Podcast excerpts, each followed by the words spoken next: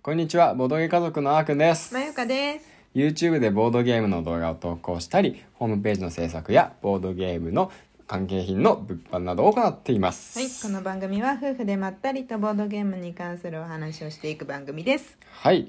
今日も隣にメルもいますので、はい若干賑やかかもしれませんが、はいよろしくお願いします。お願いします。はい。で、前回に続いて、うんケムマ春のカタログを読んでいこうと思いますのではい。お持ちの方は一緒に読んでいただければと思います。はい。はい。というわけで、はい。今日気になるものはうん何かなっていうことなんですけど、その疑似飲み会って何？どれどれ？その、絵の13。絵の13えー、ベロンベロンさん えー疑似飲み会頭脳戦カードゲームうん。はいはいはい。酒は飲んでも飲まれるな。ベロンベロン。幕開けで700%達成。へええねクラファン結構成功しているんだね。うんうん。まあそれしか書いてないから。そうだね。どんなゲームなのか分かんないけど、まあ、頭脳戦カードゲームだからね。どうなんだろうな。戦略的なところが少しあるんだろうね、うん。心理戦の要素もあるのかもしれないし、うんうんうん。へえ飲み会がねまあコロナでできなくなったところ。またボードゲームの方で飲み会をしようみたいなね、うん。そういうのもちょっと増えてきてるような気もしなくもないですね。うん。そうだね。あとは進んでいこうかな。そうですね。おカワーズは今回はあれですね。新しいのができるんですね。カワーズって2人対戦用のねなんかえー遊戯王にちょっと似てるって話も聞いたことあるんですけど2人対戦のカードゲームなんですよね。で前なんかカワーズ前回か前々回くらいに出てたんですが今回白い箱のねカワーズのえー新形態が登場。あ、黒いのもそうなのか。両方ともなんですかね。両方とも新形態みたいですね。へえ。またどんどん戦略が広がっていくかもしれないですね。で、ちょっと今、マユカが離れてるんで僕一人で喋っていきたいと思いますけれども、ふんふんふん。え、オの16ブラックヒストリーさんこれなんだろうな。天聖勇者の魔術対戦、マジック王、そして黒歴史へ。そして黒歴史へっていうところがちょっと気になりますね。人数2人から8人、15分から30分でプレイできると。3つの魔術札を組み合わせ、編み出せよ。編み出せよ。最強の魔法。魔術創造、パーティーゲームなんね。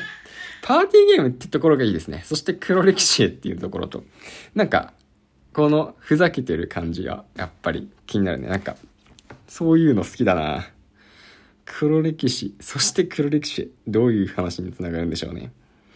うーん。あとは、またどんどんめくっていきましょうか。そうすると、あ、えー、そうだな。あ、これ、かっこいいなと思ってたのが、かの09。これちょっと読み方がわかんないんですけどね。えー、ゲームの名前は、ローキン戦線。二人専用対戦カードゲーム。これもそうですね。文明を持った動物たち。えっ、と、ロー、狼と金、猛禽類ですね。多分、ワシとか、そういうんだと思うんですけど、の戦い。多分、狼側と、あの、猛禽類側の、まあ、戦いになるんだと思うんですけど、イラストがめちゃくちゃかっこいい。ね。もうなんか、ちょっと一風変わってますよね。こういう動物たちの種族で戦うっていうのが、ちょっとルートっぽいところがあるのか。ルートやったことはないんですけど、そういう感じ、見受けられますね。あ、あとこのページちょっと気になるのがいくつかあって、かの11、スマートエイプゲームズさんのクリプトコレクター。これね、すごいと思っていて、5, 5種類まずなんかパッケージがあるみたいなんですよね。で、なんかオークションするみたいなんですけど、まあ、最近流行りのね、多分 NFT とか、そういうのをちょっと、あの、取り入れて。まあ、NFT 自体は取り入れてないと思うんですけど、その雰囲気を、で出しているようなゲームで、なんか本当に最近のところを取り入れてるってすごいなって思ったり、まあ、そもそもパッケージが5種類もあるっていうのすごいですよね。面白いなと思ってます。あと、かの14、家内製作所さんですね。ウル、ウニコルヌスの騎士たち。これの第2番っていうのが出るんですよね。姫を導き国を取り戻せ。協力型ドラマチックシミュレーションゲームっていうことで。姫を導くんですよね。姫が導くんじゃなくて、姫を導くんですよ。これ、なんかちらっと見たところによると、こう、お姫様がですね、まあ、こう、ジャンヌ・ダルク的な立ち位置で、こう、戦争をね、あの、勝ちに導いてくれるかと思いきや、思ったよりポンコツな姫さんみたいで、姫騎士さんは突撃してっちゃうんですね。なので、その姫騎士さんが、こう、お亡くなりにならないように、うまくね、周りを固めたりして、導いて道の、道筋とかを立てていったりして、あの、ちゃんと、あの、戦争に勝っていくようにしないといけないみたいな。そういうゲームだったと思うんですよね。協力型のゲームっていうことで。すごい面白そうだなって思っているんですけど、3時間っていうプレイ時間。そうなんですよ。3時間プレイ時間があるんで、うんまあ、それがちょっとプレイできる環境を整えられるかな、うちかっていうのがちょっとあるんですけどね。うんでも、すごい面白そうだなって思ってますねう。んうんうんそうだね。うん。戻ってきた、戻ってきた。はい。というわけで、はい。次ですね。うん。うーん。鈴木ゲームズさんのは何？これはね、勝つべきか負けるべきか、それが問題だ。トリックテイキングゲームですね。名作トリックテイキングシリーズ第5弾。だから、なんか、名もともとあるゲームを日本語版出してるのかな、うん名前なんだろうな、これ。読めない。読めない。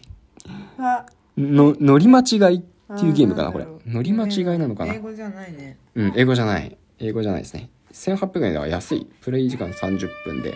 トリックテイキングが好きな人にはいいのかもしれないですね。ちょっと、まあ、それ以外、あまりよくわかんないんですけど、3人から4人のゲームみたいですね。はい。あとは、どんどんいっちゃいますけども、木の03、0814C。読み方がこれもなんかありそうだな。なんかありそうですけども、とりあえずわからないんで、うん、0814C さん。うん。対象精神年齢5歳。パーティープー。世界一お上品なクソゲーをどうぞ。はい。また、こういうふざけたゲーム出てきましたね。これ、なん気になっちゃいますよね。何が、何が出てくるんだろうと。世界一お上品なクソゲーというのは、何なんだろうかと思ってしまいますよね。ねそれちょっと、こういうところはブース見て話聞いてみたいと思うんですけど、まあ、お上品でありクソゲーっていうのが本当にマッチしてればめちゃくちゃ面白そうだなって思っちゃいますね。はい。